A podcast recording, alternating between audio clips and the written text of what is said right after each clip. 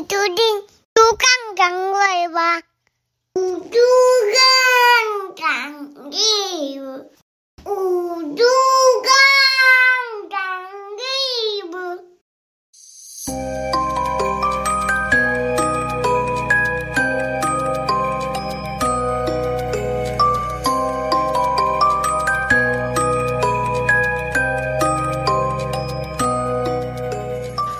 迎收听《猪肝汤 Web》。Hello，大家好，我是妮妮，我是嘟嘟，大家新年快乐！新年快乐，Happy New Year！在这里呢，祝各位听友们二零二四年身体健康，一切平安。那希望二零二三年里的所有遗憾都是今年惊喜的铺垫。二零二四年是新的一年，我们一起设定新的目标，一起往前迈进哦。对哦，而且呢，我们的频道呢也会一起陪伴各位听友们。如果有什么事情呢，想要分享给我们的，也欢迎投稿哦。在这一集故事开始之前，有件事情放在我们心里已经很久了，今天想拿出来跟各位听友们聊聊，然后让各位听友们评评理。对这件事情说起来真的很奇怪哦，到现在呢，我跟妮妮呢还是理不出头绪，不知道当时到底发生了什么事情。对啊，现在想起来还很毛诶，但也不是什么恐怖的事，而是觉得离奇又没办法解释，甚至有点诡异、莫名其妙的感觉。嗯，还记得当时啊，是发生在我跟妮妮在一起第一年的时候的事情。嗯，当时我呢，就是想要帮妮妮过生日啊，所以说我就安排了两天一夜的旅行，就是一个简短的旅程啊。那因为妮妮她很喜欢喝真奶，所以呢，我就安排了一个行程是去那个台湾真奶的创始店。我在这边呢，不把它的店名说出来，如果听友们听得懂就听得懂哦。那当时其实是一个蛮炎热的一个下午，我们就顺便喝杯真奶，躲太阳休息这样。那那间店的生意因为是创始店，那所以生意非常的好。呃，店内的位置有限，里面的店员呢就帮我们安排到只剩下唯一一个座位，就刚好是只能够两个人对坐的座位，就是我跟妮妮是只能坐在对面了嗯的一个位置，一张桌子、两张椅子的座位。那我们的座位的旁边呢，刚好是一个通往他们地下道的一个通道的一个位置。那个地下的那个位置下面是什么，我们不知道，但是上来就是我们的座位这样。那而且我们旁边就是是过路的通道，后侧就是洗手间，所以我们的座位其实算是独立的。对对对，就那个空间只有我们，嗯只有我们有一张桌子，然后两张椅子坐在那里。对，那我们就喝着喝着饮料啊，就是饮料一上来的时候，因为就是女生嘛，然后一开始上来就会先自拍呀、然后跟男朋友一起拍照啊。而我当时就是嗯，拍完之后，嗯，我就问嘟嘟说你在看什么？哦对，当时我正在用手机看一个很好笑的一个连载漫画，对，我这边就不帮他打广告，反正就是看一个很好笑的漫画。嗯，那那时候你坐在我对面嘛，然后我就叫他过来一起看，他就过来跟我一起看，然后他看了也觉得很好笑，我们两个人就那边看得很入神，对，不知道看了多久，嗯，对，真的不知道看了多久，然后我们就抬头起来，想说要喝我们那杯真奶。对，那就抬头要喝真奶的时候，突然发现了一件事情。各位听友们，你们知道什么事情吗？我们的珍珠居然没有了，不见了。对，两杯饮料里面的珍珠凭空消失了。没错，这个讲起来可能有点奇怪，就是因为我们当时嗯、呃要各自喝自己珍珠的时候，都发现我们珍珠不见了，但是珍珠的印记还停留在那个杯壁上面。我甚至还不敢相信的吸了一小口，然后拿吸管在那边一直搅搅在这边找珍珠哦，然后结果都没有，没有任何一颗珍珠。对，然后我还搅拌了那个嘟嘟的那一杯，也完完全全没有任何一颗珍珠哦。这边真的很奇怪，各位听友们可以想象一下那个画面，就是当饮料送上来的时候，它是放在就是桌子的各两边嘛，就是我们的座位上。嗯。那饮料送上来的时候，我们两个人拍个照片，对，拍个照片之后，喝个两三口之后，妮妮就坐过来我的位置，我们两个人就一起看那个连载漫画，在那边笑一笑一笑，在抬头的时候，两杯真奶的里面的珍珠丢 b o k 啊，而且那个就像你刚刚说的，那个珍珠在杯子里面那个圆圆圆圆的那个印记还在哦。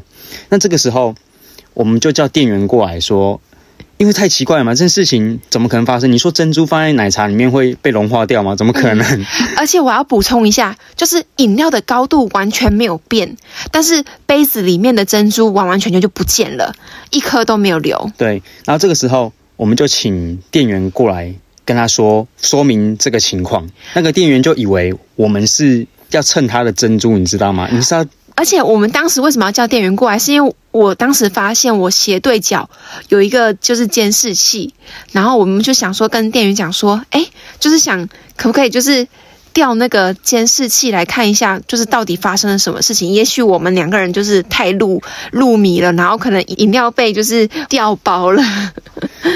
而且我还记得当时那位店员听完我们的描述之后，还因为我当下就是真的就是还拿着照片给他看。店员就是一脸不可置信，跟满脸问号，我到现在都还记得。他以为我们要跟他蹭珍珠啦，就掉监视器，他说可能那电视坏掉了，就不掉给我们看。嗯，然后他说那我们这边再补一点珍珠给你们这样。但我们根本不是在意那个珍珠啊，是重点是那个珍珠不见，到现在我们还是我们心里一个非常大的一个谜题，你知道吗？而且以我这个真奶爱好者多年的经验，就正常来说，我们喝珍珠奶茶好了，或是有加料的，基本上料都会加到半杯以上。你不可能就是我们在喝完饮料的时候，最后还会再剩下一点料，可能茶都喝光了，还会再剩在里面。但是你不可能说你才喝一两口珍珠就没有了，也不可能吸的那一两口珍珠就不见了吧？所以当下那个店员也是跟我们一起看到那个饮料杯里面的饮料的高度是还在的，可是珍珠就没了，他他也看到那个一颗一颗的印记，真的非常非常的奇特。所以珍珠到底去哪里了？这件事情到现在还是不解之谜啊！听友们，你们知道珍珠去哪里了吗？我们的珍珠就这样子凭空消失了。现在讲起来还是非常的瞎啦。而且我跟你们说，这种事情我们拿回来跟我们周围的亲朋好友讲，没有一个人相信的。特别是我妈，我一定要爆料。我妈居然还说：“哎呀，肯定是那个，因为我很爱喝真奶。”然后我妈跟我弟就说：“一定是被我偷喝掉了。”可是天地良心，我当下真的一直在笑，完全没有在碰饮料。总之就是非常奇特的故事就对了。好，听友们，如果你们有什么解答的话，欢迎私讯给我们，好不好？好，那接下来就要进入到我们今天的正题了。今天的故事呢，主要呢都是由嘟嘟一个人来阐述这个过程哦。什么过程呢？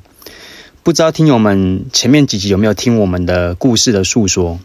在里面呢有提到几次，就是嘟嘟个人我被鬼压床的经历。今天呢，这个特辑专门讲鬼压床给各位听友们听哦。那在这边要先问一下听友们哦，不知道你们有没有遇到传说中的鬼压床的经验呢？就是那种突然间不能动弹，然后只剩下视觉或者剩下听觉的那种紧张感，而且因为都不能动，所以会让人非常的不知所措。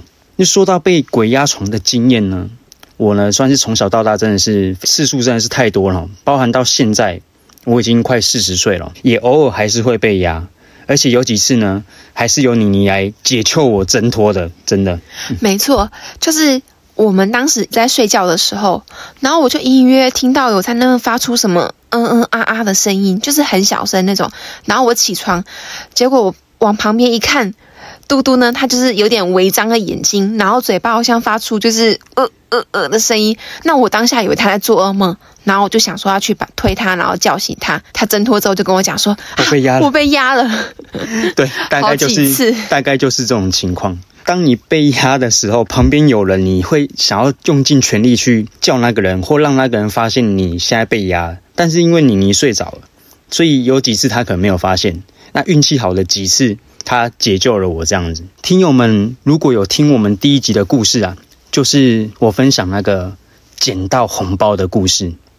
我不知道是不是跟那件事情有关系啦，但差不多就是从那个时候，我开始就会碰到鬼压床这种事情。起初因为我自己真的还很小啊，因为国小几年级而已嘛，我压根也不知道这到底是什么情况。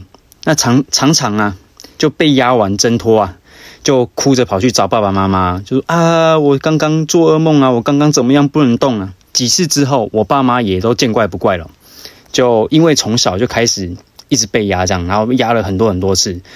到了后来长大一点之后，可能大概到了国中、高中之后，我才开始慢慢的可以分辨什么是真的被压，什么是假的被压。那这边怎么会讲到假的被压呢？就是有些情况可能是真的是身体太累了，然后导致自己在睡觉之前呢，身体已经进入休息的状态，但是脑袋还是很有精神，导致身体暂时与神经连接不上，也就是医学上所谓的睡眠瘫痪症。那其实这个情况啊，应该蛮多人都有发生过的。那很多人都会解释说啊，可能是太累啊，睡眠不足发生的。但我问听友们哦，如果睡眠瘫痪症是一个很容易会发生的事情的话，你想想看，我们周围有没有一些人是蛮需要动到劳力的一个工作，例如运动啊，或者是做一些出众的工作啊，那他们是不是更有机会遇到睡眠瘫痪症呢？嗯，没错，对，应该是这样嘛。但是我相信不是每一个人都会遇到，所以我觉得这个跟个人的体质是有关系的。嗯，有些人可能就算再累，再怎么累，他也不会遇到这种情况。再累就直接倒头大睡，对，可能就倒头就睡了。但依我个人的体质，就是那一种比较容易遇到的那种体质啦，哈。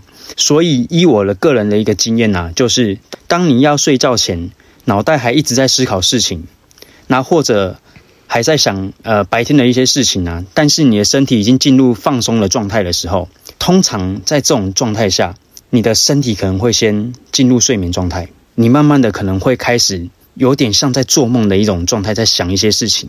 这个时候，你就可能会进入到身体睡着但脑袋清醒的状态，就会产生睡眠瘫痪的这个情形哦。好，我在这边要特别解释一下的原因，就是因为蛮多听友们可能也会有过一次或两次的那个经验呐，啊，都以为是自己被鬼压床了。但事实上，只要不要挣扎身体，放松。然后慢慢的动动我们的手指头啊，或脚趾头啊，这种情况很容易就可以挣脱了。那说到这边，听友们肯定很疑惑，那到底什么是真正的鬼压床？上一集房门外的是谁，也是其中一个很诡异的经验。接下来呢，我就跟各位听友们来说说我发生过几次特别的鬼压床的经验哦。记得在我国二的那一年的某个夜晚，我一样照常到了睡觉的时间。准备上床去睡觉，那天其实也没什么特别的，呃那几天也没有什么发生特别奇怪的事情啊，或遇到什么特殊的情况。就当我要准备睡觉的时候呢，我的人呐，准备要躺下去床的那一个瞬间，也就是头呢刚碰到枕头的那个瞬间，没错，就那一个瞬间，我的眼睛都还睁大大的哦，都还没闭起来哦。这个时候，我的身体就突然间完全不能动了。我心想：我靠，这是什么情况？有这么突然的吗？而且我还可以很清楚的看到我姐就在我床的不远处啊的书桌上读书，但我就突然不能动了。啊！就在这个时候，我的左耳啊突然间失聪了，就感觉是很像有人用你的手哦盖住你的那个耳朵这样子的感觉，就整个嗡盖住了。然后右耳突然出现了一个我到现在仍然还非常清楚的声音哦。听友们猜猜是什么声音？我想你们应该猜不到，是两个老人家在唱双簧的声音。其实当下我不知道什么是唱双簧，但是后来我看到了电视节目和网络上的一些影音的一个片段，我才知道，当时我右耳听到的就是这个声音，就是有乐器声，然后两个老人家不知道在唱什么，然后唱的很大声。那我当下就很紧张啊，而且我还可以清楚看得到我姐在她的书桌上面正笔疾书嘛，我就想要叫她，但努力了一段时间都是徒劳无功，然后右耳的声音又非常的大声，我真的吓歪，你知道吗？那时候才国二，哦那不知道唱了多久，我终于挣脱，你知道吗？赶快跑去叫我姐，那我姐看到我，因为我姐也很有经验了嘛，她就知道我应该又又被压了这样。然后我的脸色就惨白啊，全身冒冷汗啊。我那次的经验真的是到现在依然非常非常的清楚。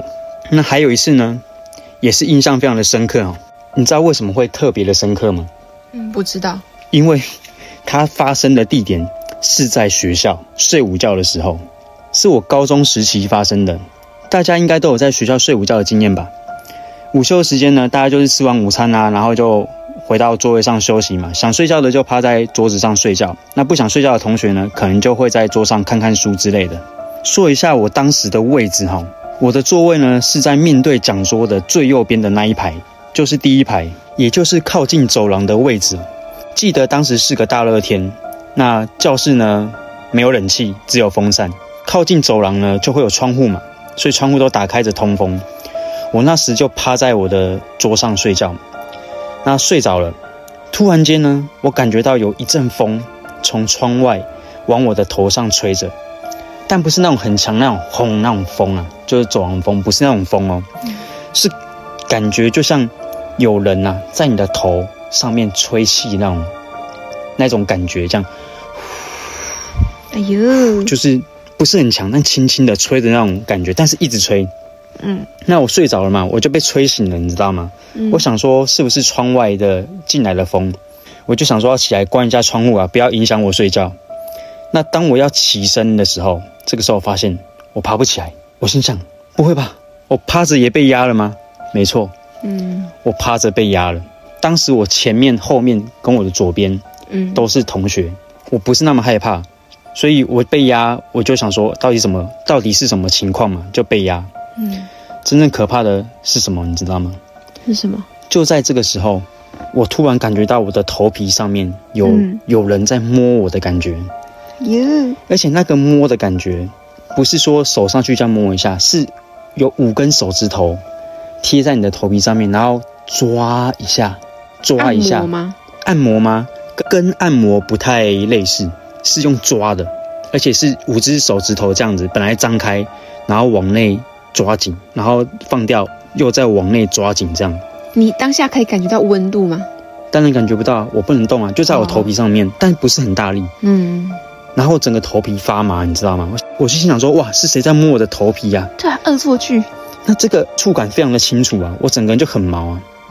那我又知道我的右边是窗户啊，难道是有人午休时间跑来我们教室外面窗户偷抓我吗？这也不太可能吧。而且当时午休时间是禁止人在走廊走动的。嗯，当当时我们学校有教官嘛，他肯定会抓，而且教室整个很安静。如果有人在外面抓我，嗯，醒着的同学肯定也看得到。对，就这样抓了一阵子啊，我心里就在骂脏话，你知道吗？但又不能动，然后就想说啊，不行啊，挣脱，努力挣脱。好一阵子之后，终于挣脱了，我就立刻爬起来嘛，然后就往窗户那边看过去，走廊自然没有人，嗯我周围的同学都睡着了。嗯，那有几个醒着的同学，但他们位置都离我比较远，那不可能我一起床他们就立刻跑回去他的座位上坐，而且他们看起来也没有什么异状，也就代表着他们也不知道我这边有发生事情，嗯我就惊醒了，就愣在那边。以上两个经历啊是比较特别的，在我生活当中还是有不少被鬼压床的经验，但因为没有太特别的情况。就是被压一下子，然后就挣脱；被压一下子我就挣脱，这样那比较简短，我就没有拿出来说。他还有一次啊，也是这个也是蛮深刻的、哦，大学时期发生的事情。嗯大学呢，大家知道说，就是因为选课的关系啊，有的时候会有课与课之间会有空堂。那那个时候刚好就是呃中午吃过饭之后，下午的第一二节课是空堂，然后下午第三节课才开始有课。那吃饱饭就肚饱眼皮松嘛，然后我就想说我要去找地方睡觉。嗯那那个时候同学们就提议说去宿舍打网络游戏，那我就说好，那我就去宿舍借个床位睡觉这样。嗯那我们就走到了宿舍，进到那个房间里面。我当时是住家里的嘛，那我其实没有什么机会会去进到学校的宿舍。然后就一进去就看到，哎，它的格局是就是一般的宿舍格局啊，就是底下是书桌跟电脑，嗯，然后床铺是在那个书桌跟电脑的上面，然后一个房间可以有四张床，睡四个人这样。我就挑了我朋友的床位，就爬上去睡觉了。呃，他们就用了三台电脑开始在打游戏。我当时是正躺着睡觉的，然后我就感觉到肚子沉沉的感觉，很像是有人压在我的肚子上面。嗯我一开始就不理他，想说是什么沉沉的那种感觉，我就继续睡觉嘛。啊，突然它越来越重，然后开始有痛的感觉哦，我就要睁开眼睛了。那这个时候我发现我不能动了，哇，又是一次被压的那种感觉，我就不能动了。压在我肚子上面的感觉就越来越清楚，你知道吗？而且那个重力就在那边，然后我的肚子会真的会不舒服。我心想说，不可能有人爬上来坐在我肚子上面吧？嗯，然后我就开始念佛号啊，而且我我还可以听得到他们在打游戏的声音，还在聊天打游戏的声音。啊，我想叫他们啊，一样叫不出声嘛。我就在那念佛号，念念念念念，也是不知道过了多久，我终于才挣脱。而且他挣脱感觉就是那个肚子上面那个重量，就像从我身上站起来这样，他站起来了。哇，那我终于可以动了，那我就起来，我就看一下周围，当然没有人。嗯当下我当然也不敢睡了，这也是非常非常奇怪的经验哦。好，那我故事先说到这边。哇塞，我觉得你这些被压的经历也太恐怖了吧！反观我自己，我好像比较幸运，没有什么，除了前几次分享到的那几个，然后就没有什么就是被鬼压床的经验了。那其实我觉得刚刚听下去非常毛的，就是那个，就是有老人家在你耳边唱双簧。嗯，对，我觉得就是这个非常的诡异，好奇怪哦。而且那段时间你有听双簧吗？你有听戏曲吗？没有没有小朋友容易听那个东西。我要说的那段时间，其实还有发生一件很诡异的事情，我现在才突然想起来，哦，就是在发生听到双簧之后嗯的某一天的晚上，嗯我一个人在楼上就是打游戏玩电脑。嗯嗯那时候大概是晚上约莫九点十点的时候，准备睡觉之前，那个时候我听到了我们家楼下门外有铁链的声音。哦，对，我讲过，我跟你讲过，就是那个嗯有铁链在门外拖行的声音。那我一开始以为是说，可能是有流浪狗，嗯。然后可能挣脱了他的狗链，然后跑上来我们这一条巷子，因为我们这条巷子外面是有蛮多只流浪猫会在那边跑来跑去的。然后我就想说，跑到阳台外面去看，是不是有狗跑上来。我让我跑出去看的时候，我看到了非常特别的景象，就是我看到了大概有四五个脚印，那个脚印非常非常的大，嗯大概是我们一般人的脚的四五倍这么大吧。